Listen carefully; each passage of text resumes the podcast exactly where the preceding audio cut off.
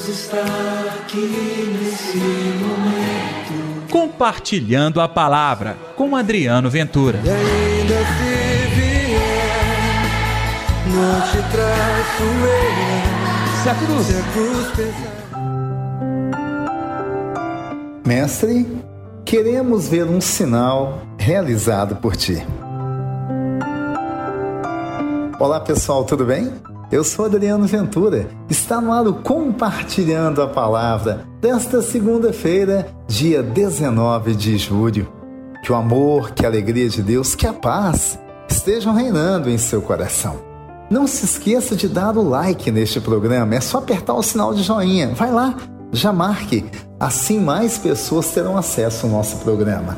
E não se esqueça, compartilhe também nas suas redes sociais. O evangelho de hoje, Mateus capítulo 12, versículos 38 ao 42. O Senhor esteja convosco, ele está no meio de nós. Proclamação do evangelho de Jesus Cristo, segundo Mateus. Glória a vós, Senhor. Naquele tempo, alguns mestres da lei e fariseus disseram a Jesus: Mestre, queremos ver um sinal realizado por ti. Jesus respondeu-lhes: Uma geração e adúltera busca um sinal, mas nenhum sinal lhe será dado, senão o sinal do profeta Jonas. Com efeito, assim como Jonas esteve três dias e três noites no ventre da baleia, assim também o filho do homem estará três dias e três noites no seio da terra. No dia do juízo, os habitantes de Nínive se levantarão contra essa geração e a condenarão, porque não se converteram diante da pregação de Jonas. E aqui está quem é maior do que Jonas.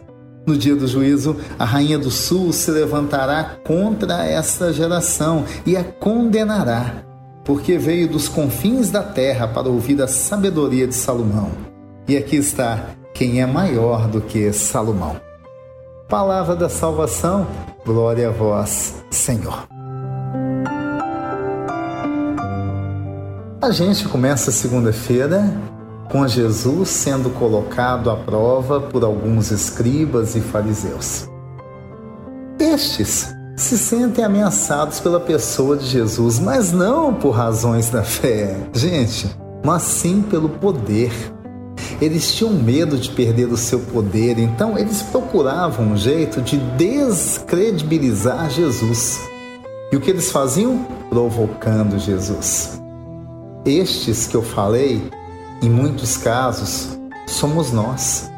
Quando procuramos seguir o nosso egoísmo, o nosso interesse individual, quando olhamos para, inclusive, a igreja com a realidade meramente humana e não como projeto de amor de Deus. Enfim, sabe os escribas e fariseus? Eu e você, em muitos casos, nos encontramos entre eles. Sabia? Bom, mas e Jesus, hein? A resposta de Jesus é clara: nenhum sinal lhe será dado. E você acha que Jesus disse esta resposta porque teve medo? Muito pelo contrário. Ele quis recordar que os sinais são relação de comunhão e amor entre Deus e a humanidade, e não de interesses e poderes individuais. É por isso que no evangelho que eu proclamei ainda há pouco para você, Jesus recorda que há muitos sinais dados por Deus e não é provocando ou chantageando Deus que se consegue chegar até Ele. Na realidade, pessoal, o sinal maior é Jesus Cristo. Tanto que ele falou para aqueles homens que, assim como Jonas esteve três dias e três noites no, no ventre da baleia, assim também o filho do homem estará três dias e três noites no seio da terra. O que, que Jesus já quis dar a entender? A sua paixão, a sua morte, mas assim como Jonas saiu do ventre da baleia, a ressurreição de Jesus. Eles estavam diante de alguém muito maior do que Jonas, diante de alguém muito maior do que Salomão. Aliás, diante de alguém muito maior que qualquer pessoa da humanidade naquele momento, Jesus Cristo. E mesmo assim, eles queriam sinais. Tem, tem palavra que pode corresponder ao gesto daqueles fariseus? Hipocrisia. Estavam diante do Senhor da vida, da revelação do amor de Deus e não conseguiam enxergar. É por isso que eu disse também aqui, nesta minha pequena reflexão. Em muitos casos eu faço parte destes fariseus, destes senhores da lei, que só estão presos lei dos homens e não à lei de Deus. Vamos pedir que Deus nos dê a sabedoria? Vamos pedir que nessa segunda Jesus nos mostre a verdade e como conduzir a nossa vida?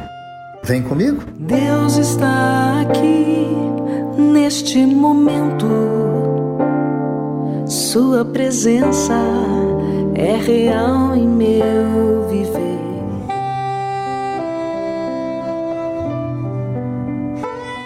Senhor Jesus, ensinai-nos a perceber os teus sinais em nossa vida.